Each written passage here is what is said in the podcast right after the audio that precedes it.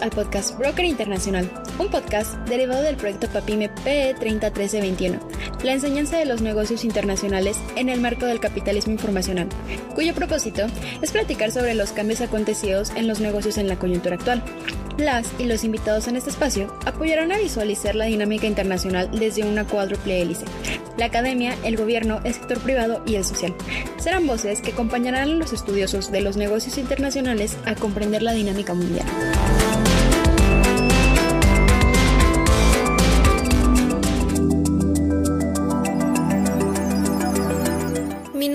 Aderido Ortiz Balbuena, egresada de Relaciones Internacionales de la UNAM, FES Aragón, y tengo el gusto de compartir este primer episodio con ustedes. El tema de hoy es los negocios internacionales durante la pandemia y la transformación de las cadenas productivas. Como se sabe, el gran confinamiento mundial de 2020, iniciado por la expansión de la enfermedad SARS-CoV-2, trajo consigo transformaciones radicales en todos los sentidos. Se podría decir que el mundo cambió, nuestra cotidianidad se transformó radicalmente Nuestras formas de comunicación también cambiaron, se aceleraron procesos que la globalización había iniciado hacía apenas algunos años. Parece ser que lo mismo sucedió con la economía, los negocios y las relaciones internacionales y por lo visto la nueva configuración aún no ha terminado. Para abordar mejor este tema, nos acompaña Mario Gabriel Rangel Vargas, quien es candidato a doctor por la Universidad de Puebla, maestro en Administración del Desarrollo Regional por el Colegio de Puebla y licenciado en Economía. Cuenta con una especialidad en Educación Alternativa para el siglo XXI así como diversos diplomados, de entre los que destacan los de Comercio y Negociaciones Internacionales, de Economía Política, Economías de Mercado y Capitalismo, Estructura y Dinámica, así como de Tecnología Ambiental, entre otros. Actualmente está adscrito como profesor de asignatura en la Facultad de Economía de la UNAM, la FESA Catlán y la Escuela Bancaria y Comercial. Profesor Gabriel Rangel, le damos la más cordial bienvenida y le agradecemos por acompañarnos en esta nuestra primera emisión. Eh, buenas tardes. ¿Podría explicarnos cuáles fueron algunos de los cambios más significativos que se suscitaron en la economía mundial en esta coyuntura? Eh, yo diría que son por lo menos ocho, ocho, ocho eh, elementos que son importantes. Uno de ellos es el COVID como tal, muestra la fragilidad humana y el nivel de desamparo en el que vivimos a causa de las políticas neoliberales que privilegiaron la comida chatarra, la especulación, la corrupción y eh, sin, descuidando pues la vida humana y con ello mostrando el fracaso del modelo neoliberal. Un segundo elemento es la fragilidad y vulnerabilidad de las economías, producto de la interdependencia productiva, comercial, financiera y tecnológica en el marco de la globalización y la integración multilateral provocando lo que muchos autores llaman la desconexión, es decir, dos caminos, la globalización anglosajona frente a la globalización china, que por cierto acaba de integrar la Asociación Económica Regional Integral con más de 14 países que representan el 30% del PIB mundial, siendo el segundo acuerdo comercial sin Estados Unidos. Un tercer elemento que hay que considerar es en el, eh, se da en el marco de la pandemia, donde las, las empresas multinacionales tecnológicas y financieras obligaron a todo el mundo a emplear las plataformas tecnológicas para proseguir sus actividades cotidianas en el aislamiento y la individualización extrema, borrando los tiempos que existen entre el trabajo y la familia, trasladando gran parte de sus gastos administrativos y operativos al trabajador y con ello, y con ello nuevas formas de explotación laboral como el teletrabajo. En suma, estamos ante una nueva fase de expansión del capitalismo mundial con la automatización de la producción, distribución e intercambio de bienes y servicios, y servicios mediante su digitalización, lo cual va a impactar la división del trabajo, la especialización de los países, así como la estructura, el papel, la organización y el funcionamiento de las organizaciones internacionales.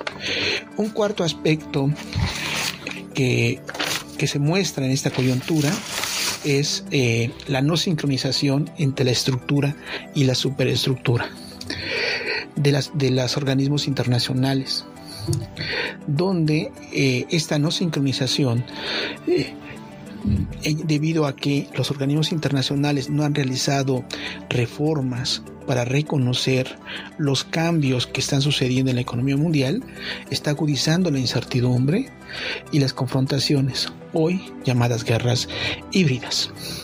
Un quinto elemento importante a considerar es que hoy el ciberespacio contribuye o constituye un nuevo instrumento que emplean las empresas multinacionales para influir políticamente en el sistema internacional, dando origen a unas formas novedosas de control de cibervasellaje en el que Estados Unidos puede prolongar su dominio histórico en el mundo y especialmente en América Latina.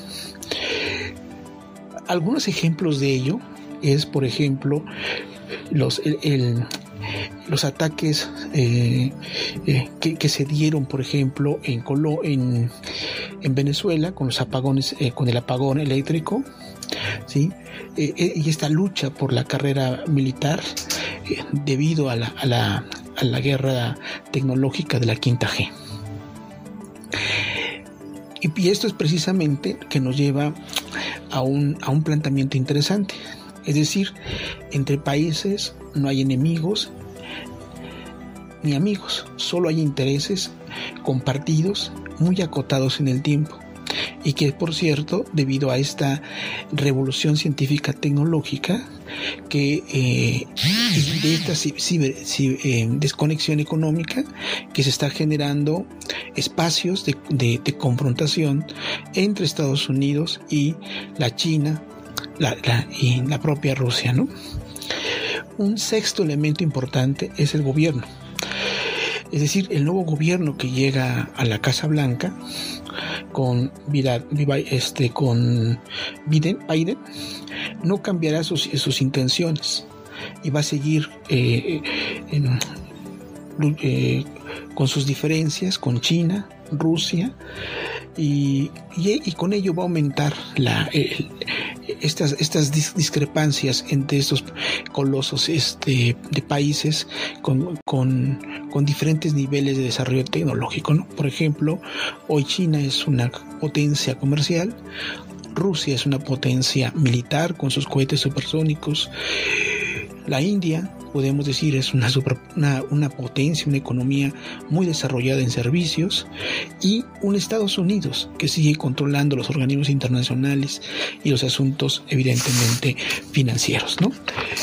Un séptimo elemento que está aquí conectado tiene que ver precisamente que en este contexto se da una crisis económica, que es otro elemento importante, debido al abandono del mercado, eh, debido a, eh, que eh, se abandonó de alguna manera los mercados nacionales a favor del mercado mundial, en aras de la fragmentación de los procesos productivos, de la mano de obra barata, no, no sindicalizada, de espacios territoriales estratégicos para la producción, la distribución del intercambio, de mercancías en el mundo sin regulaciones ambientales, permitiendo el control de los recursos naturales esenciales para enfrentar con éxito eh, las actividades empresariales de estas empresas multinacionales mediante la cuarta revolución industrial y la quinta revolución tecnológica.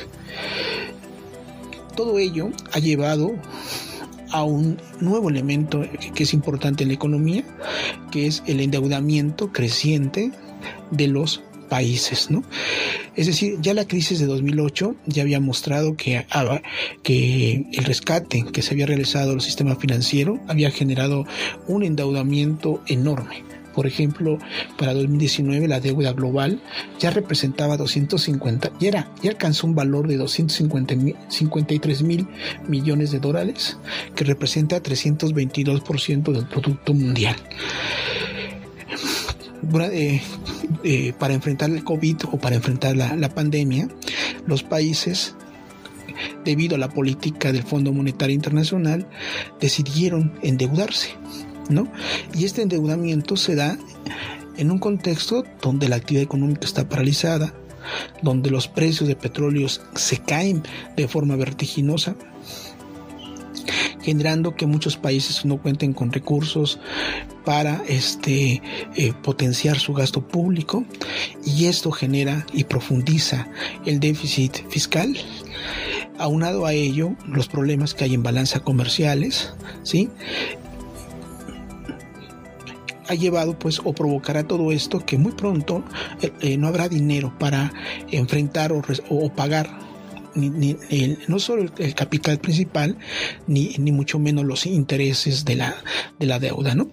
Además de que muchos gobiernos tuvieron que cancelar contratos con empresas multinacionales para obtener recursos y canalizarlos al COVID. Muchos de estos contratos significaron miles de millones de dólares para las empresas multinacionales, las cuales están demandando a los países de América Latina y de otros, y de otros continentes. Y esta este, demanda son costosas, son carísimas. Y también eso significa una o, significa otra sangría para los gobiernos. Entonces, eh, frente a ello, este, se habla pues de una, se habla no solo de una crisis este, económica, también una crisis, este, una crisis petrolera, sino también se avecina una crisis financiera de pago de deuda. Otro hecho importante es la crisis social, ¿no? La más inhumana de este siglo, ¿no? Que por cierto, muchos académicos intelectuales la quieren llamar la segunda década perdida. Hasta el segundo semestre de este año 2020 hay aproximadamente 1.087 millones de desempleados en el mundo, según la Organización Internacional del Trabajo. De esa proporción será la magnitud de seres humanos que caerán en el, prácticamente en el barranco de la pobreza a razón de cuatro miembros por familia. Más de 4.350 millones de personas no, no lograrán satisfacer sus necesidades elementales. Y por último, y también que es importante en estos nuevos cambios, es que está surgiendo una nueva forma de gobernanza, un, Estado más renovado, donde el color, la pobreza, el género, no es una realidad humana o, personal, es una realidad política de la supremacía blanca donde este nuevo Estado, esta nueva forma de gobernar, esta nueva forma de mantener el control, está intrínsecamente vinculado al racismo, a la xenofobia, a la aparafobia y al mantenimiento de las jerarquías impuestas por el capitalismo. Hoy vivimos una violación de los derechos humanos peor o igual de la que se vivió en la época del fascismo, ¿sí? pero ahora legalizada, justificada principalmente por el miedo y la necesidad de en un contexto pandémico. Este es, diríamos, los principales cambios que se están, que estamos nosotros este, identificando, que estamos viviendo. Completamente de acuerdo con usted, profesor. Estos ocho cambios principales suceden en mayor o menor medida en todos los países del mundo. Nos dan pauta para comprender mejor la coyuntura de crisis multidimensional traída por la pandemia y también nos ayudan a entender mejor cómo es que el surgimiento de tecnologías incide en los negocios, los procesos comerciales y de integración, así como la geopolítica y estructuras internacionales comerciales. Dado ese contexto, nos gustaría preguntarle a continuación cuáles cree que son las transformaciones más notables en las cadenas de suministro a nivel internacional generadas por el incremento del comercio digital. Bueno, yo quisiera contestar a esta pregunta de la siguiente manera. Efectivamente, cuando estamos hablando de cadenas logísticas, estamos hablando de que esta se compone de tres, de tres, de tres, de tres cadenas, ¿no? La cadena de abastecimiento, la cadena de valor y la cadena de distribución. Estas fueron eh, de alguna manera este, suspendidas, paralizadas precisamente por, por el COVID. Y esta suspensión de actividades en materia de exportación afectó a industrias como la automotriz, electricidad, farmacéutica y el suministro de, medicamentos. Y esto nos, nos, plantea o, nos permite observar que más del 60% de la economía mundial depende efectivamente de China. ¿Qué tan conveniente es la interdependencia económica en este contexto? ¿Qué tan vulnerables deben, deben seguir siendo los países y por lo tanto las empresas en un contexto de globalización que las ha paralizado completamente? Y es precisamente ahí donde hay todo un replanteamiento de los nuevos negocios, de las cadenas logísticas, del fortalecimiento del mercado interno, ¿sí? Debido a que esta interdependencia, esta forma en la que se conectaron de forma subordinada a la globalización, eh, ha mostrado frente al COVID grandes grados, grandes niveles de vulnerabilidad. Efectivamente, la interrupción que generó el COVID en las cadenas logísticas se da en un contexto del limitamiento del comercio mundial, que se arrastraba desde la crisis financiera de 2008 y 2009, mientras que entre 1990 y 2007 el volumen del comercio de bienes se expandió a una tasa media del 6.2% anual. Entre 2012 y 2019 y lo hizo apenas del 2.3%. Es decir, ya la crisis, ya la caída de la economía venía antes de la pandemia y durante la pandemia esto lo que hizo fue agudizarla. Cuando se agudiza esto y se paralizan las actividades económicas, entonces toda la cadena de proveeduría, la compra de insumos, materias primas se detuvo, pero también la disminución de las actividades económicas provocó mayor desempleo, provocó que la respuesta de muchas empresas fuera el despido, suspensión de actividades, paros técnicos, este, eh, significó pedir crédito, ¿no? Y todos estos elementos eh, han llevado o, estarán provocando que muchas empresas van, van a cerrar, otras van a poder sobrevivir, pero con un nivel de endeudamiento inmenso. ¿Qué hacer frente a esto? Bueno, frente a esto, lo que estamos, lo que se observó fue incorporarse de lleno a los medios tecnológicos a través de la tecnología, ¿no? Precisamente en esta disputa que nos menciona entre los factores anglosajones y asiáticos, la economía mundial depende cada día más de China y los mercados asiáticos, que ponen un nuevo sentido al paradigma de la globalización y las relaciones con otras regiones como América Latina. En este marco se están dando cambios muy notorios en las relaciones laborales que como usted lo señaló, se deben tomar en cuenta por el impacto que tendrán en el plano social. Al respecto, maestro Gabriel, si me lo permite, vamos a escuchar una cápsula de promoción académica. La doctora Claudia Edith Serrano Solares nos hablará sobre su más reciente artículo, Las relaciones internacionales como objeto del pensamiento social, miradas desde América Latina. Adelante con la cápsula. En esta emisión hablaremos sobre las relaciones internacionales como objeto del pensamiento social, miradas desde América Latina. Artículo recientemente publicado en el número 291 de la revista de la Universidad de La Habana, escrito por la doctora Claudia Edith Serrano Solares. La autora analiza el estudio de las relaciones internacionales en Latinoamérica, señala como punto de partida la colonialidad del saber, y encuentra que existe una importación de los modelos académicos de la vieja Europa, es decir, que el estudio en la región adquirió un carácter eurocéntrico.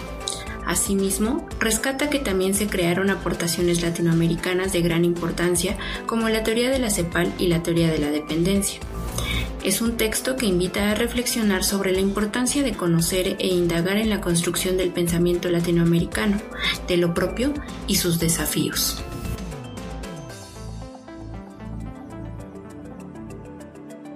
De vuelta con nuestro tema después de esta recomendación académica, continuamos con el profesor Mario Gabriel Vargas, charlando sobre algunas de las principales transformaciones que trajo consigo la pandemia provocada por el COVID-19. Y a continuación queremos preguntarle ¿Cuáles considera que deberían ser las medidas a implementarse por parte de los gobiernos de economías menos adelantadas para tratar de incorporarse a estas tendencias aceleradas de comercio digital? Bueno, me parece que las cosas están muy claras. Primero, hay que fortalecer el mercado interno. Ese es un gran reto. Dos, repensar la inserción en el mercado internacional. Ese pensar en el mercado internacional implica varias disyuntivas, sobre todo para los países de América Latina, que se encuentran frente a una globalización anglosajona, frente a una globalización china, ¿sí? Y sobre todo porque los chinos quieren penetrar en América Latina, y frente a ellos está la pregunta es ¿qué hacer? Nos, mm, mm, nos seguimos subordinando bajo la política norteamericana, apoyamos la iniciativa de los chinos, nos mantenemos neutros frente a esta realidad y esto nos permite mayor capacidad en el diseño de políticas económicas. Este es uno de los elementos que se tiene que contemplar en cómo, los países tienen que insertarse al mercado internacional. Un tercer elemento es que se tiene que realizar un cambio tecnológico profundo, mejorar la infraestructura, fortalecer la formación de cuadros técnicos medios, repensar la intervención del Estado, darle mayor énfasis a un Estado más social para fortalecer la gobernabilidad y desde ahí pensar en cómo crecer y desarrollarse. A raíz de lo expuesto, maestro Rangel, y tomando en cuenta las propuestas de fortalecimiento del mercado interno y reforzamiento hacia el mercado internacional dentro de la disputa geoeconómica China-Estados Unidos por la hegemonía, es posible observar también una confrontación geotecnológica. ¿Qué mecanismos de seguridad hacen falta para implementar en el comercio electrónico internacional? Bueno, aquí es una pregunta bastante complicada ¿Por qué? Porque estamos viviendo el control de las empresas este, multinacionales, tecnológicas y además financieras. ¿sí? Estamos hablando de, que los, los, países tendrán que hacer una inversión millonaria en infraestructura tecnológica. Ese es un primer elemento. Segundo, garantizar que todos, tanto personas físicas y como morales, tengan acceso a esa tecnología y contar con eh, eh, la, computadora, con, con, los, con, los instrumentos para hacerlo. Y después vino otra discusión que tiene que ver con los contenidos, qué tipo de contenidos, la información que está ahí, y si esa información tiene que ver precisamente con información de seguridad, no solo nacional, sino seguridad personal, que muchas de las empresas las están captando, que a través de un algoritmo están pretendiendo crear perfiles del consumidor, venderlas y desde ahí plantear unas nuevas estrategias de segmentación de mercado, nuevas formas de colocación del producto, ¿sí? Dar fortaleza, diríamos, a, la estructura de mercado digital que está constituido por plataformas. Una plataforma para servicios de para la compra y venta de bienes y servicios, una plataforma para servicios corporativos, una plataforma para servicios financieros, otra plataforma para servicios para la parte laboral, contrataciones, servicios educativos. Todas estas plataformas son en realidad una estructura de mercado que está regulada, que es una transacción entre, entre mercancías a través de un precio, donde efectivamente la información los datos que nosotros proporcionamos son en realidad unas, un, un problema de seguridad, ¿sí? donde el Estado tiene que regularlas, tiene que garantizar este, que todas las personas tengan la plena seguridad de que no serán asaltadas, de que no habrá este, eh, eh, que alguien se meterá a sus cuentas bancarias y habrá desvío de fondos como ha venido sucediendo y que, y que esto implica grandes problemas o puede significar grandes problemas, eh, no solo a la seguridad personal, sino a la seguridad de, los países. Y creo que ahí debe haber, debe ser, este, hay muchas tareas, mucho, mucho que hacer para tratar de, de, garantizar que las empresas, así como los gobiernos, puedan subirse, diríamos, a este nuevo cambio tecnológico, esta nueva etapa del desarrollo del capitalismo. Maestro, como nos ha explicado con bastante claridad cómo se transformó la economía y los negocios internacionales con la crisis del COVID-19, Ya para ir despidiendo esta primera emisión del podcast Broker Internacional, deseamos realizarle una última pregunta derivada de los problemas que se vislumbran en torno a la capacidad de adaptación de negocios, empresas y gobiernos a estas transformaciones tanto a nivel nacional como mundial. ¿Considera usted que habrá una transformación definitiva en los negocios internacionales o eventualmente se retomarán aspectos de la aún llamada normalidad? Bueno, como les comentaba, las transformaciones son enormes, ¿sí? Efectivamente, la parálisis de la economía fue de tal magnitud que las empresas tuvieron una, disyuntiva entre sobrevivir o morir. Y sobrevivir implicaba vender mercancías a través de Internet, ofrecer servicios a través del Internet. Esto implicaba hacer grandes inversiones. Esto implicó para algunas, muchas de ellas solicitar crédito, endeudarse, ¿sí? Para ir incorporando diríamos estos, estas tecnologías. Esto genera va a generar toda una revolución, diríamos, en los negocios, porque ya no veremos esas grandes y enormes empresas, ¿no? Ahora veremos empresas que quizás estén cotizando en la bolsa de valores, pero no tengan recinto fiscal, ¿no? Pero pero que tienen un valor de mercado inmenso, ¿sí? Estaremos hablando de bienes intangibles, ¿no? Este, que se están ofreciendo, diríamos, en, el, en, en, en las diferentes plataformas, ¿no? estaremos viendo diferentes cambios y formas de vender a través de la segmentación de mercado. Estaremos viendo nuevas estrategias de, este, de posicionar productos. Estamos viendo efectivamente una gran y enorme revolución, ¿no? A nivel tecnológico. Y es precisamente aquí donde la inmensa mayoría de los empresarios mexicanos tienen un gran reto. ¿Por qué? Porque el 90 de ¿qué te parece? Más de 6 mil, más de 6 millones de empresarios de unidades económicas en México, según el censo económico que se acaba de levantar por INEGI, el 99.98% son microempresas.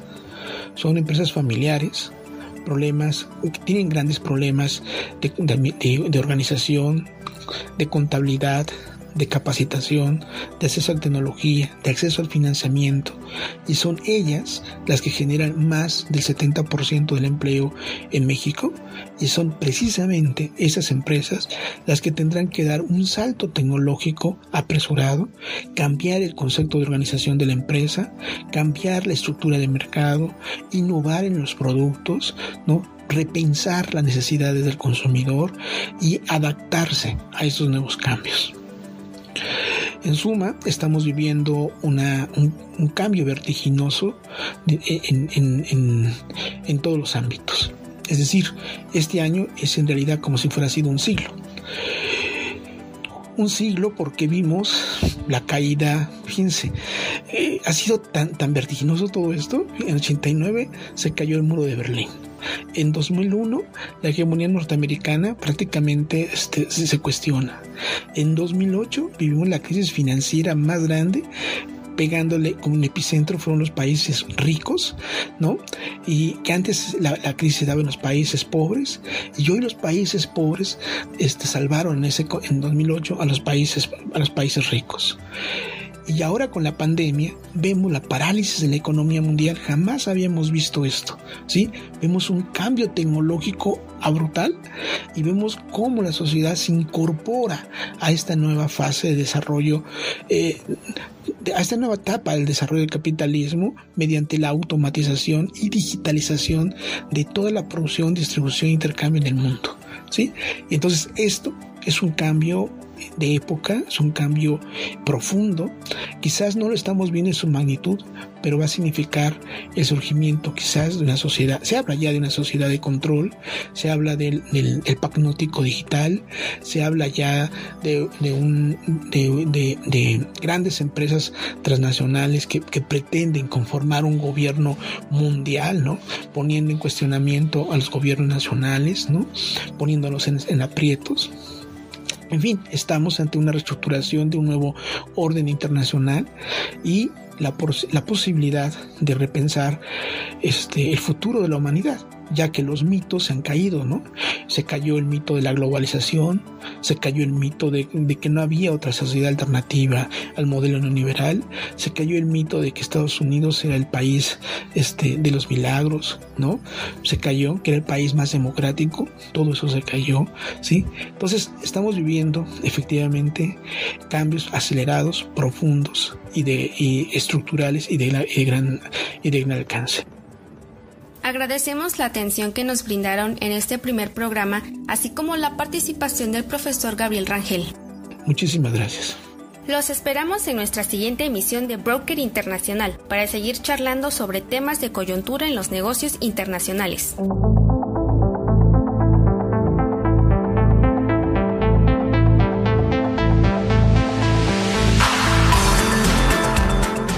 Los comentarios emitidos en este programa son resultado de los análisis y opiniones de los invitados.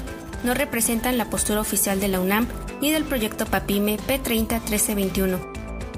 Esta fue una emisión de Broker Internacional, producto del proyecto PAPIME P301321, la enseñanza de los negocios internacionales en el marco del capitalismo informacional en colaboración con el Observatorio Universitario de Negocios Internacionales de la Escuela Nacional de Estudios Superiores Juriquilla y del Seminario Emergente Las Ciencias Sociales frente a la pandemia del año 2020 y el gran confinamiento mundial. Responsable del proyecto, doctora Abdiel Hernández Mendoza, producción, licenciado Roberto Antonio Gutiérrez Gutiérrez y Aarón Miguel Hernández Martínez, conducción, Adherido Ortiz Balbuena. Continúen escuchando Broker Internacional.